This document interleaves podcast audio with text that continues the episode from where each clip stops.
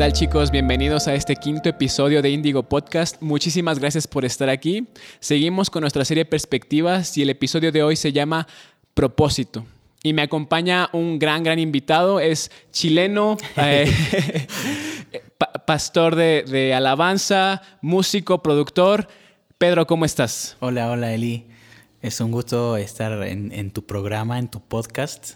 Eh, me siento muy honrado de poder platicar un ratito los dos. Sí, ya, ya, ya, ya, teníamos planeado esto desde hace mucho tiempo y hasta hoy se pudieron coincidir los tiempos. Entonces, muchísimas, muchísimas gracias por estar aquí. Gracias a ti. Este, el tema de hoy creo que es un poco controversial o, o de suma importancia para todos y cada uno, tanto de la iglesia como en lo individual, el propósito. Porque creo que mucho tiempo la iglesia formó una cultura en la que lo único que tenías que hacer era asistir a la iglesia y ya. Era, era la clave para, para mantener tu salvación y se acabó, no había más. Sí. Entonces, no, no, sé si, no sé si en Chile era diferente, pero al menos en México y donde yo crecí, era, era muy común ver eso, era ve a la iglesia para que no pierdas tu salvación y vayas directito al cielo. Sí, eso yo creo que es algo que es universal, creo yo, ¿no? Allá en Chile también pues se parecen un poquito eh, el, el, tema de, de, que el Evangelio era muy para mí, ¿no? Y siendo que no es así, ¿verdad? Pero creo que así se ha dado por mucho tiempo, la enseñanza ha sido esa, y, creo que este es un tiempo en el cual nosotros vamos a, comenzar. Yo creo que el Espíritu Santo está abriéndonos los ojos. Sí, totalmente. Está revelándose de una forma distinta, no sé si más cercana, porque yo creo que estuvo tan cercano a nosotros como lo estuvo con los del principio, ¿no? Pero también depende de cuánto oído tengas para Él. ¿no? Entonces por ahí yo creo que va la cosa, que estamos de alguna forma tratando de oírlo más claro. Sí, sí. Y, esa disposición nos, está haciendo entender ahora que nuestro propósito no es ir al cielo, ese es nuestro destino. Exacto, exacto. Nuestro destino es el cielo, pero nuestro, nuestro propósito es traer el cielo a la tierra y reflejar a Jesús. Ese es nuestro propósito. Y la manera en que cada uno lo va a reflejar y lo va a traer a la, tierra, entiendo esto, que, que, es diferente y es cuando entra el llamado. Algunos van a ser empresarios, otros políticos, otros evangelistas, otros pastores. Es cuando ya entra el ministerio, por así decirlo de alguna manera. Pero el propósito en general es traer el cielo a la tierra y reflejar a Jesús. Fíjate que estas son bases del cristianismo y nosotros de alguna forma no hemos profundizado en las raíces. Por, algo Jesús decía que un edificio sin, sin fundamento se cae, ¿no? A lo mejor nuestro evangelio ha sido un evangelio con poco fundamento y yo lo veo así, yo veo el evangelio como una escalera en la cual el primer peldaño es la salvación, o sea, todos buscamos salvación. Sí. Todos buscamos ser salvos, todos buscamos un día llegar al cielo, todos un día buscamos reunirnos con, nuestro Creador, con nuestro Rey.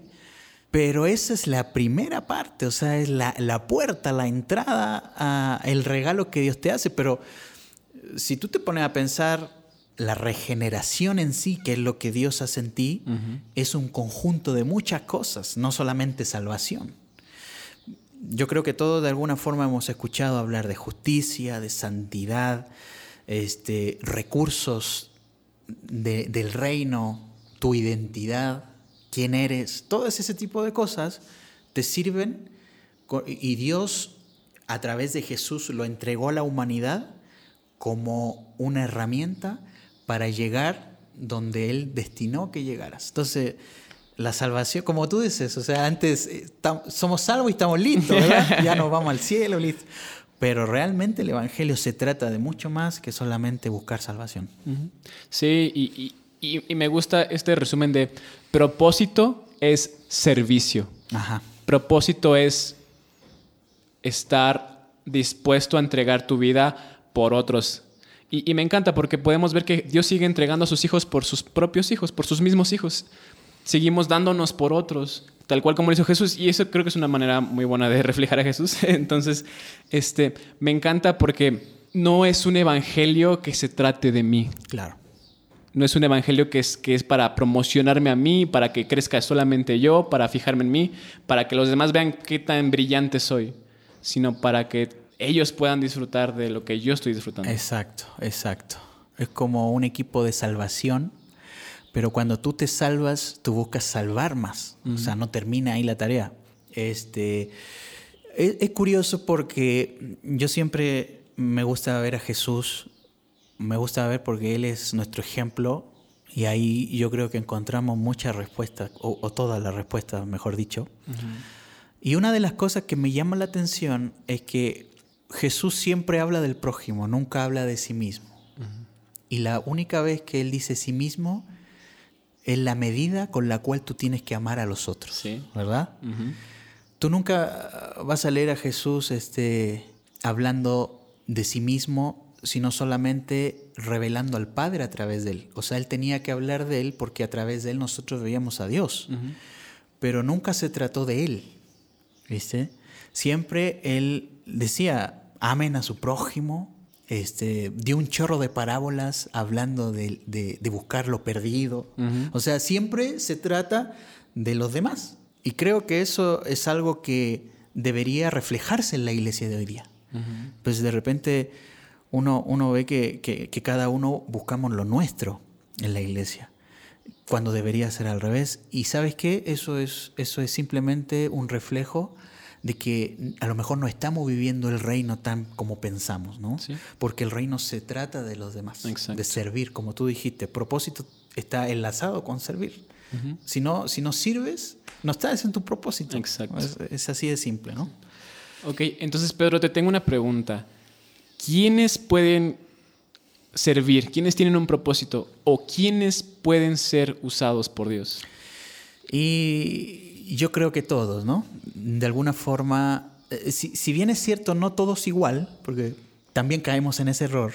¿Viste? Tú ves una iglesia que tiene una unción increíble y queremos ser como esa, ¿verdad? O tú ves un predicador y tú dices, yo quiero predicar como él. Sí, a todos nos pasa.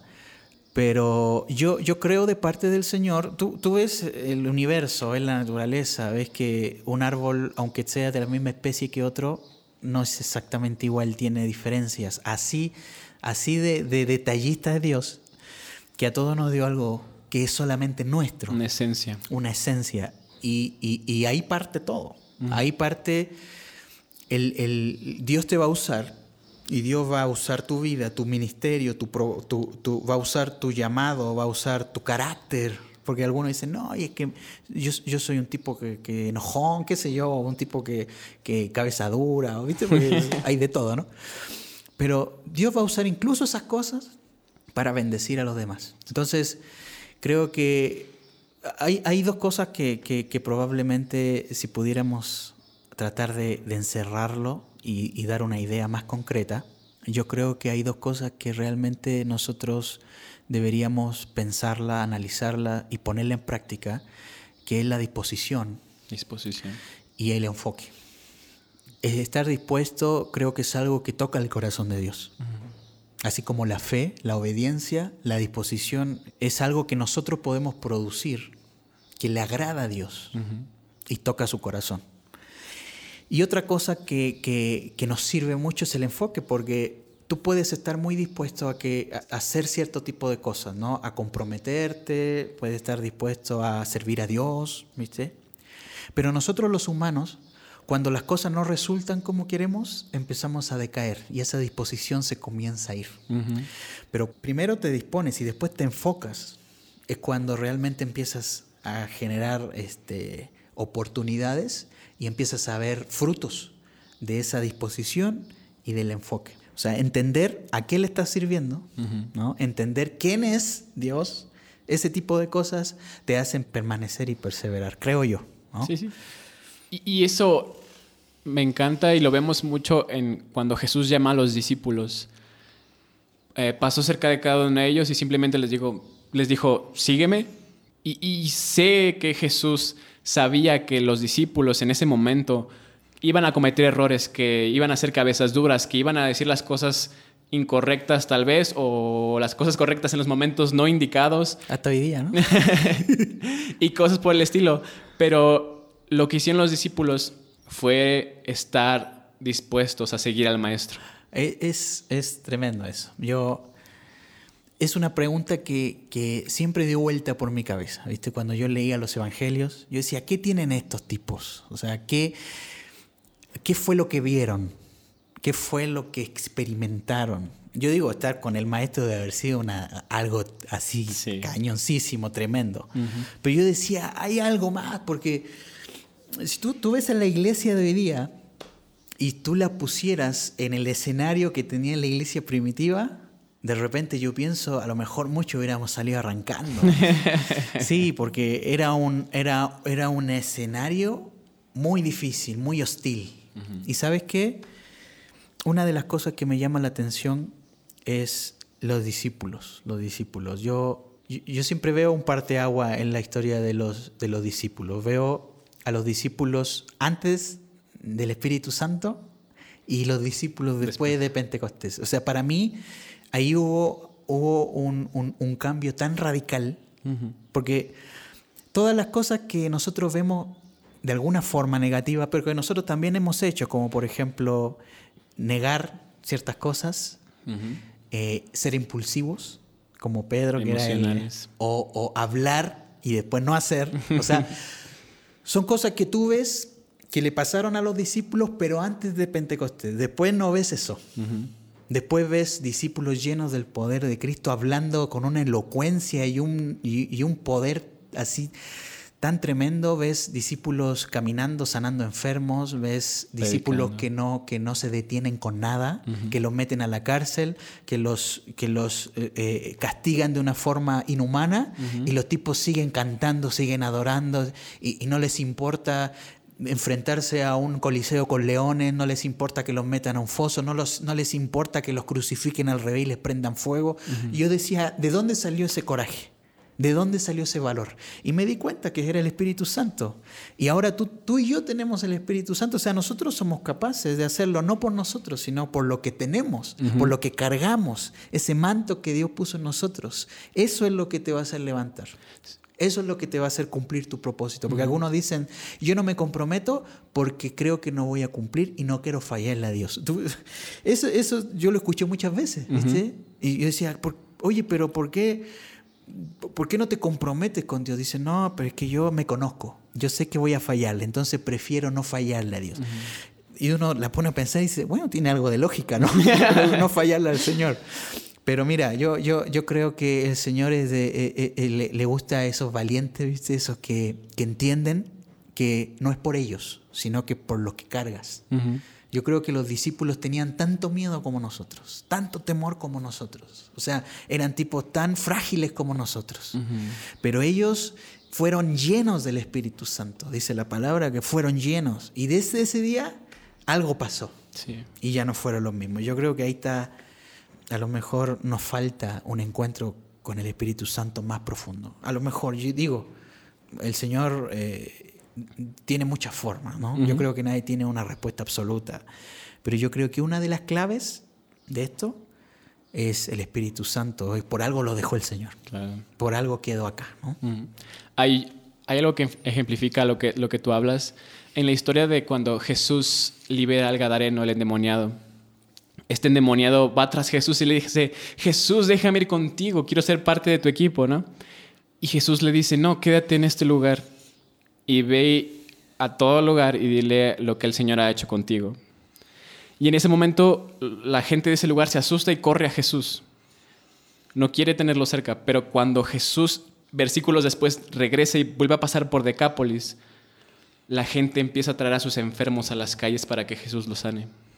¿Qué quiere decir esto? Solo hay una opción. El Gadareno hizo aquello que le fue comisionado, que le fue delegado. Hizo su trabajo, ¿verdad? Y eso lo convirtió, esa disposición, esa decisión lo convirtió en el primer evangelista registrado en la historia. Sí, porque decidió tomar aquello que Jesús le dijo de él. Porque él, él, tuvo un encuentro con Jesús y estoy totalmente seguro que cuando tú tienes realmente un encuentro con Jesús no vuelves a ser el mismo. Así es, así es y le, le asignó un propósito y ese propósito lo creyó, lo tomó y lo estableció y por eso vemos que Jesús ahora sí pudo hacer los milagros que él quería hacer en esa gente. Así es. Fíjate que ahí, ahí en ese ejemplo hay algo muy, muy padre porque el Gadareno podría haberse conformado con su milagro y podría haber sido a su casa, ¿no? Podría haber dicho, bueno, ya, ya no soy el endemoniado de la ciudad, la gente ya no va a huir de mí, a lo mejor voy a poder formar una familia o a lo mejor voy a poder volver a la familia que tenía antes y que perdí por esto. Y puedo ser a lo mejor una buena persona, ¿no? Alguien normal. Alguien normal. Pero este decidió hacer lo que Dios hizo por él, hacerlo por lo otro. Y eso es el Evangelio. Sí. El Evangelio es llevar a los otros lo que Cristo hizo por ti.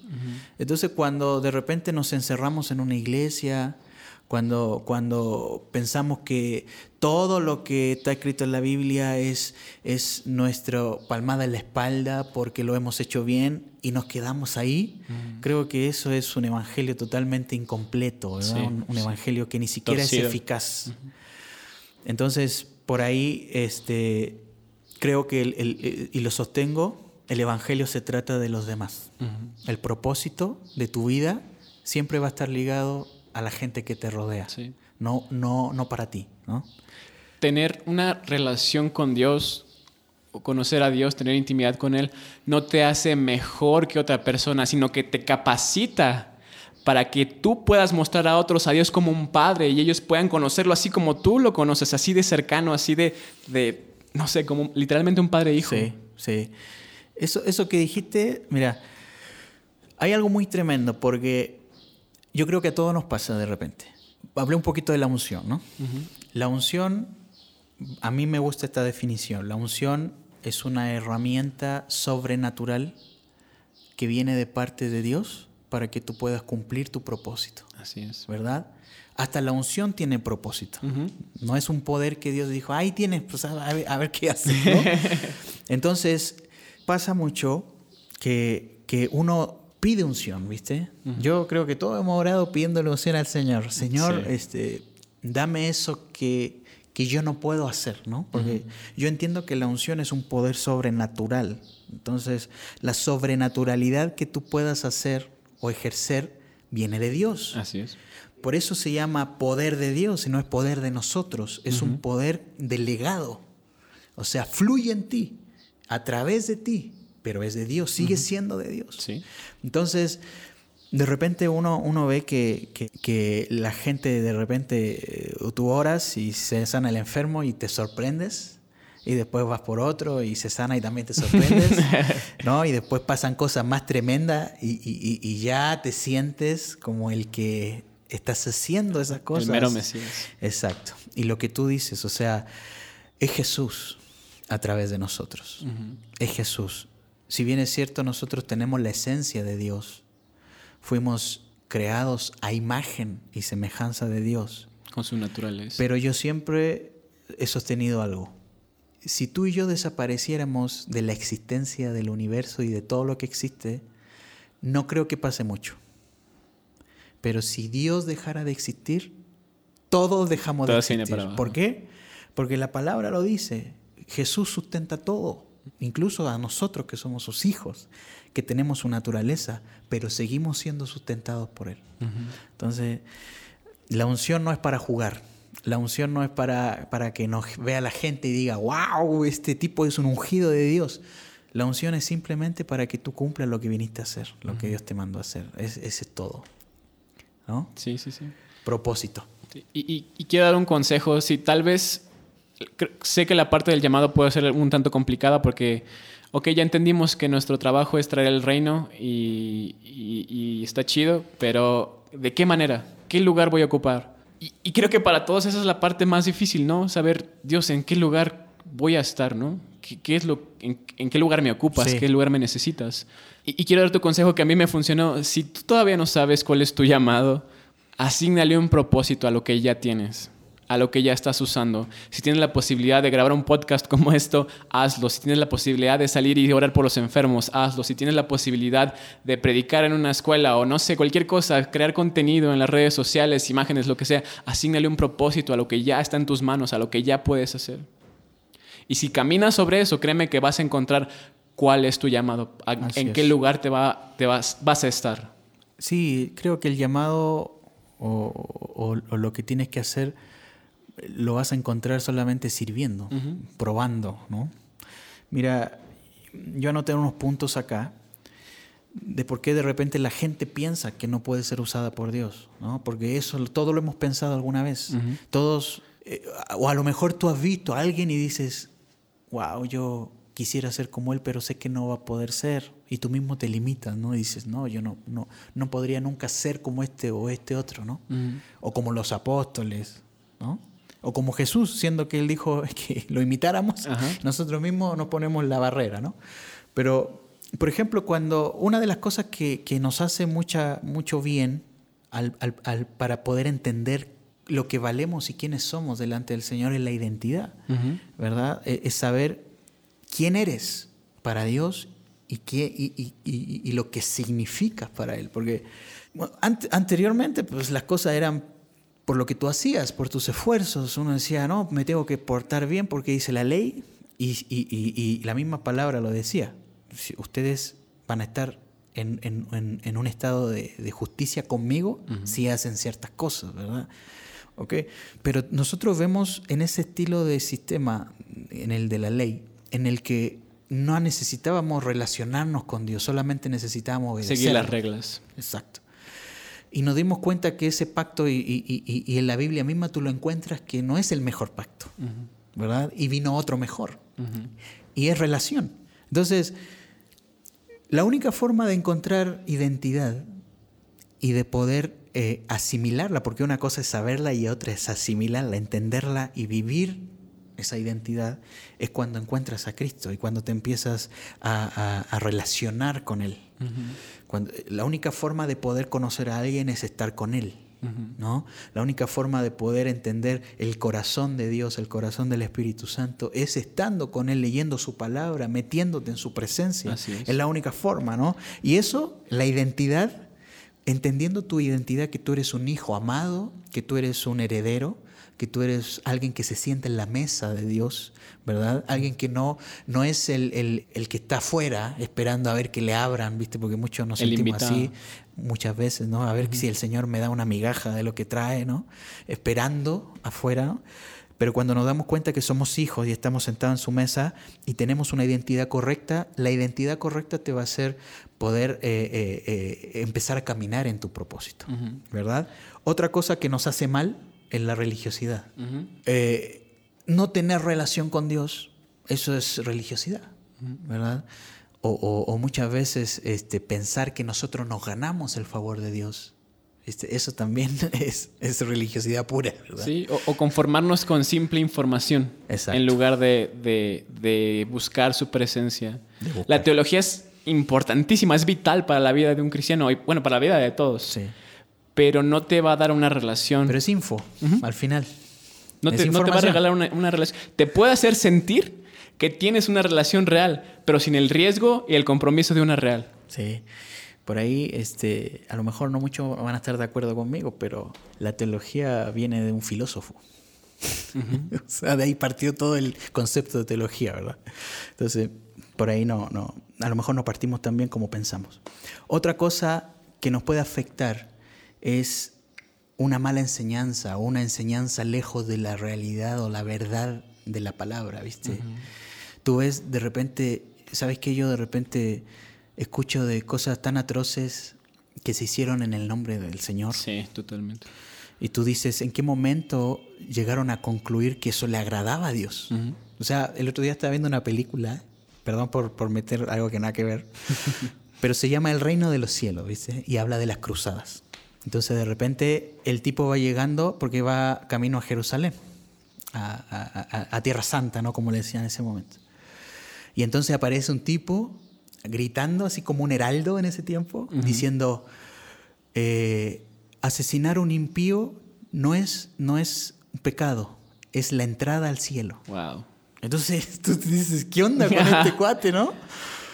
Pero eso es lo que se pensaba en ese tiempo. O sea, aquel que no está con Dios está en contra y tiene que morir, ¿no? Y entonces uno piensa y dice, o por ejemplo, ahora alguien llega con una bomba y dice, voy a matarlo a todos porque es mejor la muerte que va a, redimirlos de, su vida de pecado y, se explota a sí mismo y, se lleva muchas personas más. Y tú dices, ¿en qué momento entendieron que Dios pedía eso? que Dios... Entonces, una mala, una mala enseñanza, una enseñanza alejada de la verdad de Dios, incluso eso te puede hacer perder tu propósito. El no conocer el carácter de, al Dios que adoras puede hacerte caminar en lugares que no tienen, no están ni siquiera cerca de tu propósito. Sí, y, todo eso nos está llevando a intimidad. Si quieres conocer quién eres tú y para qué estás hecho, para qué fuiste diseñado, necesitas ir con aquel que te creó. No hay otra, no hay otra manera, no hay otro camino. No hay un librito la Biblia es la palabra de Dios. Yo, yo, siempre he dicho que, que la palabra es lumbrera nuestro camino, pero también no tenemos que olvidar que la palabra es espíritu. Sí. Y, la palabra, Pablo lo decía, lo que es carne, carne es, y lo que es espíritu, espíritu, es. Tú no puedes encontrar el espíritu caminando en la carne, por ejemplo. Entonces, la palabra, yo entiendo que tú puedes leer la palabra y puedes estudiarla, pero la, la palabra se imparte, no se, no se, no se, no se aprende. Dios habla a tu espíritu cuando te habla a través de la palabra. No habla a tu carne, habla a tu espíritu. Y tu espíritu pastorea tu alma. Y tu alma sujeta a la carne. Así es. ¿Verdad? Hay, hay un verso que, como para, para redondear las, los puntos, ¿verdad? Hablando de la disposición y el enfoque que habíamos dicho. Hay un verso que está muy padre porque en Mateo 16, 41 dice, el espíritu está dispuesto, pero la carne es débil, ¿verdad? sí. Por eso yo hablaba del enfoque, porque tu espíritu siempre está dispuesto. Tu espíritu ya está conectado a Dios. O sea, del día que, que le dijiste sí al Señor, ahí el Señor hizo una obra tremenda en tu vida y fuiste regenerado. Tu espíritu volvió a la conexión con Dios, fuiste calificado, fuiste aprobado por Dios, ya no tienes que hacer nada para presentarte delante de su presencia. Él no te va a separar de Él porque has sido ungido, ¿verdad? Porque ahora tienes una unción que cargas, ¿verdad? Él hizo un trabajo tremendo ahí en, en tu vida, pero luego de entender esto tienes que enfocarlo. Así es. O sea, nuestro cuerpo imperfecto tiene necesidades. Y el cuerpo habla a tu alma y dice, necesito satisfacer mi necesidad. ¿Verdad? Entonces ahí cuando tú tienes que ser fuerte y entender que las palabras de vida no vienen de la carne, sino que vienen del espíritu. Así es.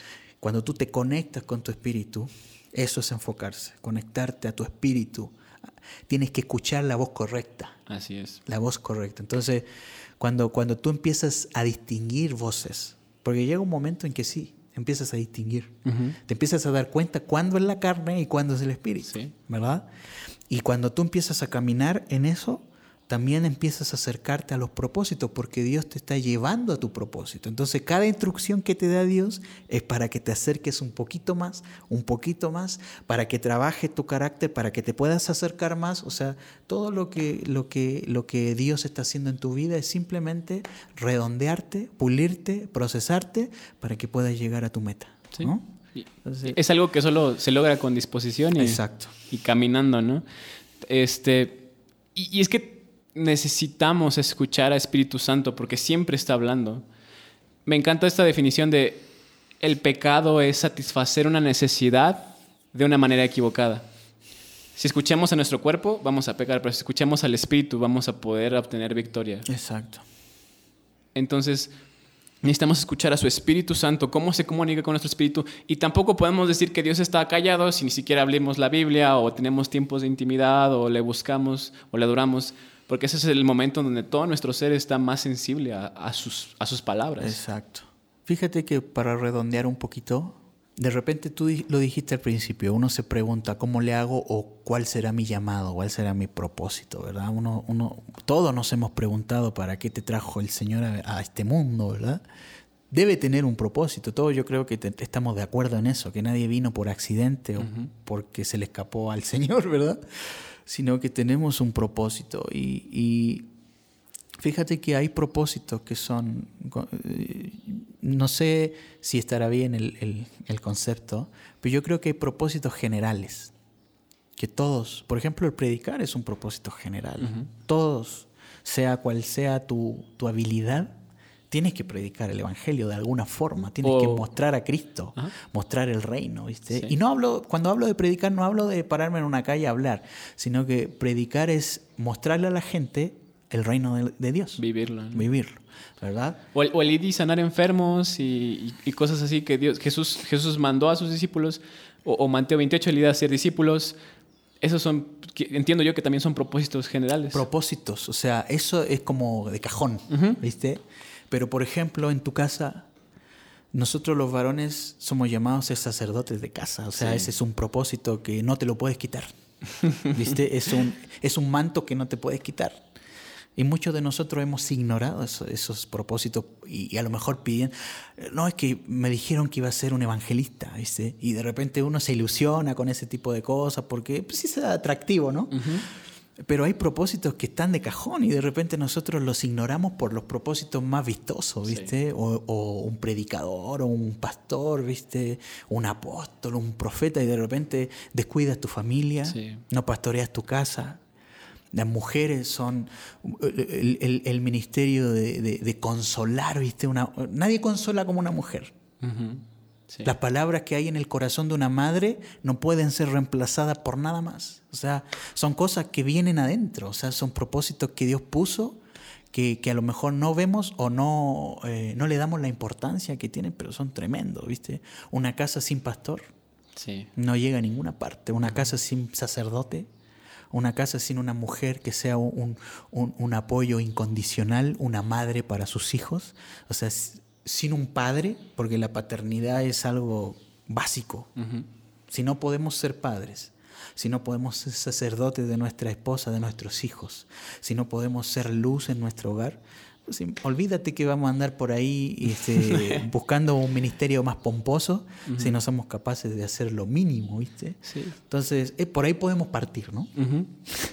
Sí, creo que está muy chido tener un llamado, un propósito, pero si tu enfoque va a estar en el llamado y no en aquel que los da, se rompe todo lo que Dios quería hacer, ¿no? O en ti.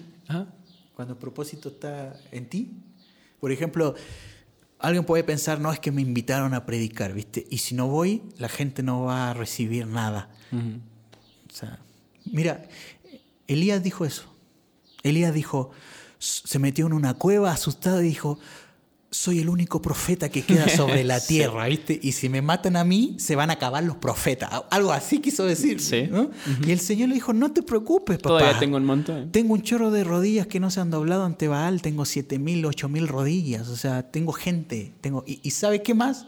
Vete porque va a buscar tu sucesor. se ganó el premio, ¿no? De repente uno piensa que es la última Coca-Cola en el desierto, ¿viste? Cuando el Señor tiene sus planes son infinitos. ¿viste? y si tú no haces tu parte, pues va a venir alguien y va a hacer tu parte. No va a pasar absolutamente. El reino de Dios no se va a detener. No. No va a seguir avanzando. Pero yo, pero mira, yo creo que tú y yo y tanto la gente que va a escuchar este podcast quieren ser parte de esto. Así es. ¿No? Todos queremos ser parte, todos queremos ser usados, todos queremos cumplir nuestras metas. Y yo creo que la mejor forma, como tú lo decías al principio, no hay otra forma que partiendo a los pies de Cristo. Así es buscándole. No hay ni otra forma. Ni tus habilidades, ni tu talento, ni las cosas que haces bien. Eso va a ser una herramienta, pero eso no te lleva a cumplir tu propósito. Lo que te lleva a cumplir tu propósito es entender que somos dependientes de Dios. Así es. Que el Espíritu Santo ha venido a cubrirnos y su poder nos ha llenado, pero no para estar sentir bonito, no para decir, wow, mira el poder que me cargo, ¿no? No para bajar de la montaña con la cara resplandeciente y que todos vean que estuviste con Dios. Así es. No, simplemente es cumple lo que te mandé a hacer y he puesto todas las herramientas naturales y sobrenaturales para que lo puedas hacer. Así es. Este, por último, me gustaría, Pedro, que, oraras por, por esas personas que quieren eh, caminar en lo que Dios les ha dicho, que quieren encontrar su propósito, que tienen esa hambre, ese fuego en su corazón de, ser útiles para Dios, que quizá ha sido un, proceso complicado, pero ellos tienen esa hambre de, de Dios. El hambre, ¿no? Es como, es como el, hilo de amor que te une con Dios, el hambre, ¿no? Los que tienen hambre van a ser saciados, ¿verdad? Señor, te damos gracias yo, yo agradezco, Padre, este tiempo de que podamos estar platicando, porque tú, tú estás buscando gente que, que, dé tu mensaje, que hable las palabras que salieron de tu boca. Nada de esto es nuestro, Señor, sino que tú lo has puesto en los corazones de cada uno. Y yo sé que hay mucha gente que probablemente va a escuchar esto y que en su corazón está el deseo ferviente de servir. Tú, los enamoraste y ellos a lo mejor no saben cómo responder a ese amor, porque todos nos hemos visto en alguna, en alguna medida eh, eh, limitados, no porque tú nos hayas limitado, sino que porque nosotros no hemos creído en lo que tú has hecho. Y yo te pido que tú en sus corazones pongas esa identidad correcta, pongas ese hambre del que hablaba Elí, que ese hambre sea el inicio de, un encuentro sobrenatural con tu Espíritu Santo, con tu presencia, que eh, la disposición sea el, el hilo conductor por el cual tú vas a tomar estas vidas y las vas a, honrar, porque cuando tú nos usas, nos honras. Somos, somos honrados al, al poder servirte, Señor. Y eso completa nuestra vida y completa nuestro corazón. Yo te pido que todos aquellos que quieren servirte, eh, que tu presencia, que tu Espíritu Santo comience a llevar esas semillas, esas semillas de luz, esas semillas de verdad, esas semillas de Cristo, que podamos pararnos en Cristo. Jesús mismo lo dijo, yo soy el camino para llegar a tu propósito. Yo soy la verdad de lo que significa tu propósito. Y yo soy el que le da vida y sustento tu propósito. Sin Cristo nada podemos hacer, pero con Cristo nada es imposible. Tu Espíritu Santo en cada uno de nosotros, haciendo cambios como lo hizo con los discípulos. Tú nos has bautizado y nos has llenado de tu poder. Y eso es lo que va a causar el cambio. Gracias. Muchas gracias, Espíritu Santo, por todos aquellos que tienen un corazón para ti. Gracias, Señor. Amén. Amén. Wow. Este, antes, antes de acabar esto, quería comentarles que Pedro es un productor musical increíble. Él es el que edita estos podcasts, hizo el intro.